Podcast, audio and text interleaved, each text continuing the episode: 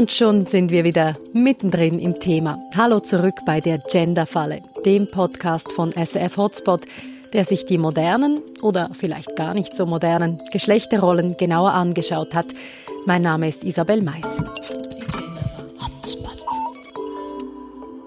Eigentlich sollte nach der Serie im Januar mit vier Folgen Schluss sein, aber ihr habt uns so viele Rückmeldungen geschickt, so viele Geschichten zum Thema, dass uns klar war, daraus machen wir etwas. Zwei Bonusfolgen, in denen ihr im Zentrum steht, unsere Hörerinnen und Hörer.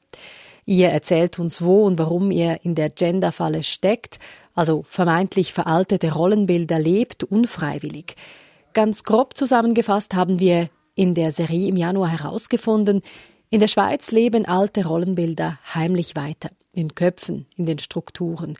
Und ohne es zu merken, richten wir uns nach ihnen aus und reproduzieren sie immer und immer wieder mit Folgen für Männer und Frauen.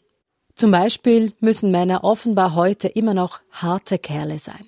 Das ist nicht gesund, hat uns damals auch Musiker Stress erzählt. Der Punkt ist, dass die Maschine geht kaputt mit der Zeit. Es gibt immer, wie zu sagen, äh, Systeme, dass wenn etwas tut dir weh, du findest einen Weg weiterzugehen. Aber die Problem, dass du machst das ein, zwei, zehn, 15 Mal, aber es bleibt irgendwie irgendwo. Und ich glaube, bei Männern, es ist etwas zu tun auch, wie wir sind aufgebracht und was ist, was die Gesellschaft erwartet von uns. Etliche von euch haben sich von Stressaussage angesprochen gefühlt, haben uns geschrieben, zum Druck ein Indianer sein zu müssen, keine Schwäche zu zeigen, keinen Schmerz zu kennen und weiterzumachen, bis die Maschine halt kaputt geht. Besonders berührt hat uns die Nachricht eines jungen Mannes, gut 20, Student. Wir zitieren aus seinem E-Mail. Ich verstehe Stress. Ich weiß, was er meint mit die Maschine geht kaputt, aber sie muss weitergehen. Es bricht ein Damm bei mir. Ich weine wie schon lange nicht mehr. Viel zu oft musste die Maschine weiter funktionieren. Ich merke, wie schlecht ich mit meinen Gefühlen umgehe. Es gibt an meiner Uni psychologische Hilfe und ich werde morgen vorbeigehen und vielleicht werde ich später auch einmal meiner Familie davon erzählen. Vielen Dank für deine Rückmeldung. Wir wünschen dir von Herzen, dass das geklappt hat und nur das Beste. Die Genderfalle geht also tief. Aber sie tangiert auch unseren, euren Alltag. Vermeintlich banale Punkte wie zum Beispiel, der Vater will das Arbeitspensum reduzieren. Eins von vielen Mails in die Richtung hat uns Bruno geschickt. Er hat zwei Schulkinder, ist Ingenieur, die Frau ist Lehrerin. Beide arbeiten, Achtung, 40 Prozent. Und Bruno macht nebenbei noch ein Studium. Ich habe Bruno im Homeoffice angerufen und ihn gefragt, wie denn das so war, im Ingenieurbüro zu fragen, ob man vielleicht auf 40 Prozent runtergehen könne.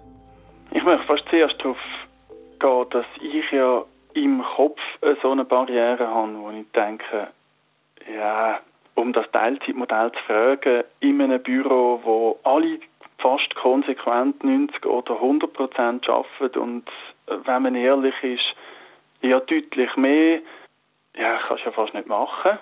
Bei der Reaktion von meinem Umfeld profitiere ich von einem Betrieb, wo sich auf Fahne geschrieben hat, wir wollen da, wir wollen da vorbildlich äh, sein, wir wollen moderne Modelle auch unterstützen.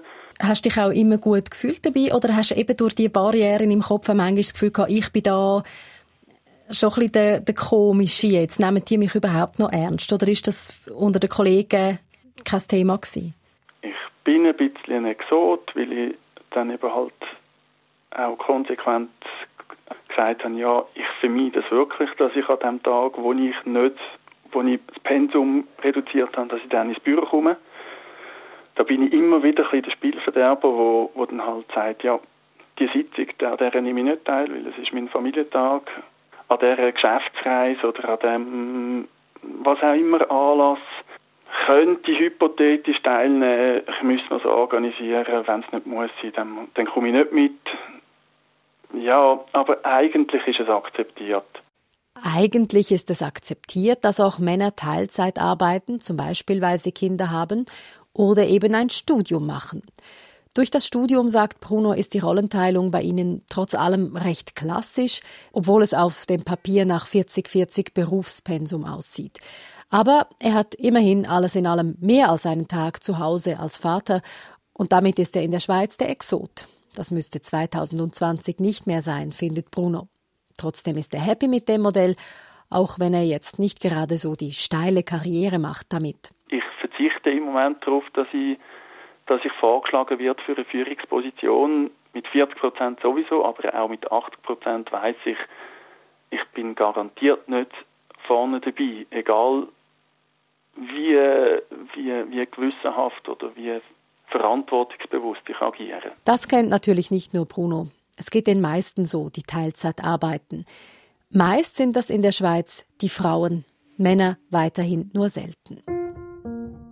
Ja, die Frauen und ihre tiefen Pensen, vor allem Mütter. Wir waren ziemlich baff darüber, wie viele von euch sagen, ja, in dieser Genderfalle bin ich auch. Ich habe mein Leben der Familie gewidmet und zu spät gemerkt, was das eigentlich für mich heißt. Es waren jetzt keine Mails darunter von Frauen, die alles in Frage stellen, aber einige von euch sagen schon recht klar, ich habe Lebensentscheidungen naiv getroffen, uninformiert und hätte nicht gedacht, dass es so kommt. Und ich weiß nicht, ob ich dieses Leben so nochmals wählen würde. Das hat mich sehr berührt. Ich habe mit einer dieser Frauen gesprochen. Wir nennen sie Tanja, verändern ihre Stimme, weil sie sehr persönlich erzählt und schonungslos ehrlich.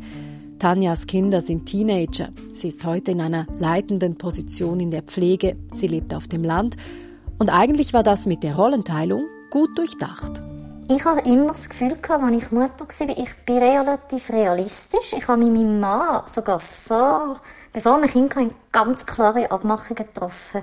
Und wo dann die Kinder da sind, ist es einfach über mich hergeschlagen. Also die harte Realität oder alles, was man so wirklich durchgesprochen hat, sich einig war, hat dann die Realität einfach gezeigt, es ist, gewisse Sachen sind nicht möglich.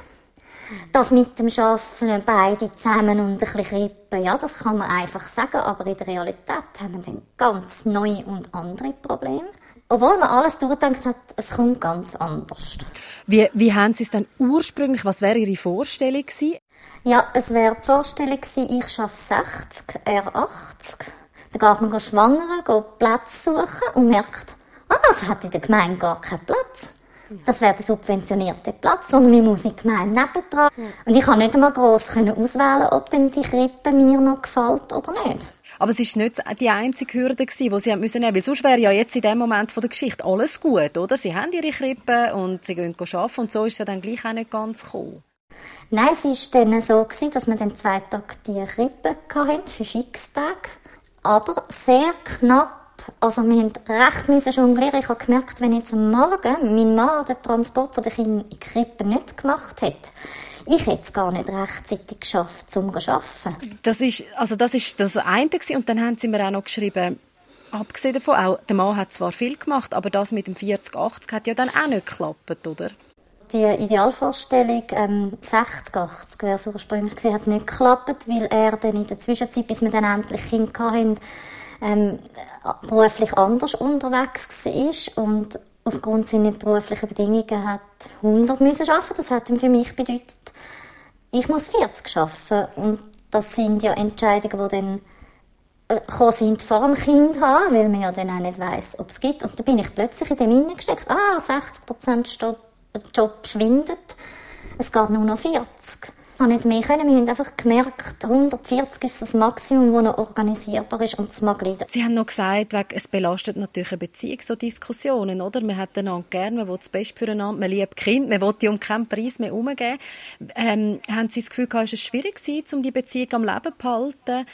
Ja, es ist dann immer die Kunst. Ähm, bei jemandem von beiden, der, der angibt, bleibt die Unzufriedenheit vielleicht ein bisschen hängen. Und die drückt natürlich den Konflikt immer wieder hinführen.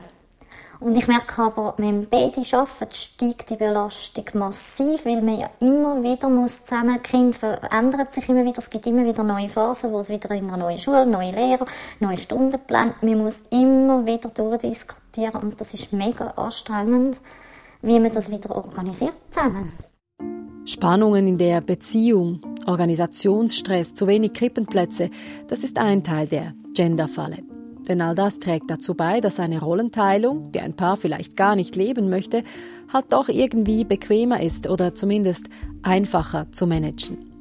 Dass das gerade für Frauen zum Teil große Löcher gibt später in der Altersvorsorge, das ist ein Haken daran.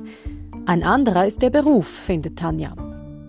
Also jetzt aktuell habe ich nicht mehr das Gefühl, dass mir etwas entgangen ist.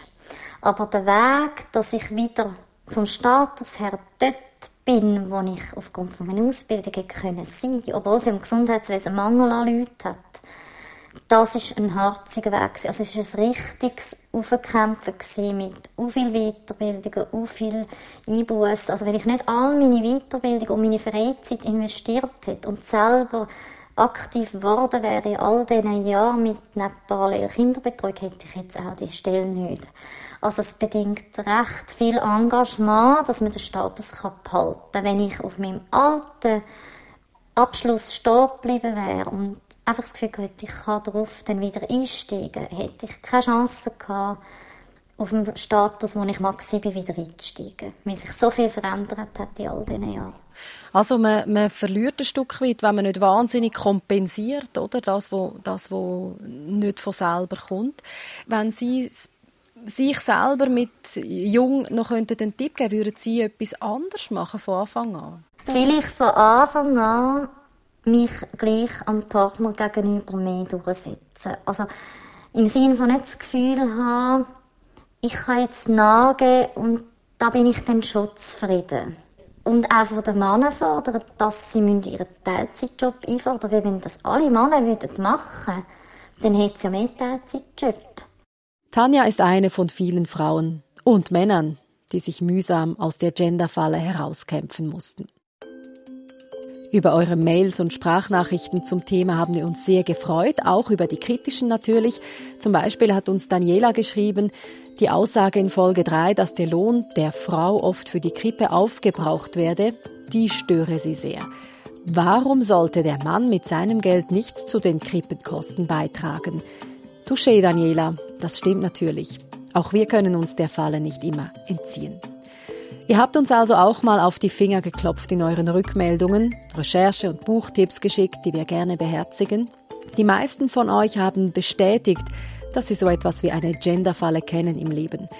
Andere haben die Vorzüge einer klassischen Rollenteilung betont und hätten die biologischen Unterschiede zwischen Mann und Frau gern mehr herausgestrichen gehabt in der Serie. Und gerade dazu, dazu möchten wir ein weiteres Mail von euch herauspicken. Das von Thomas. Thomas hat noch einen anderen Blick auf das Gender-Thema und auf das mit der Biologie, denn Thomas ist nicht Mann und nicht Frau. Viele Leute haben im Kopf irgendjemanden, der nicht normal ist. Die Geschichte von Thomas gibt es in der zweiten Bonusfolge der Genderfalle, ein Podcast von SF Hotspot von Maybrit Horlacher und Isabel Meissen.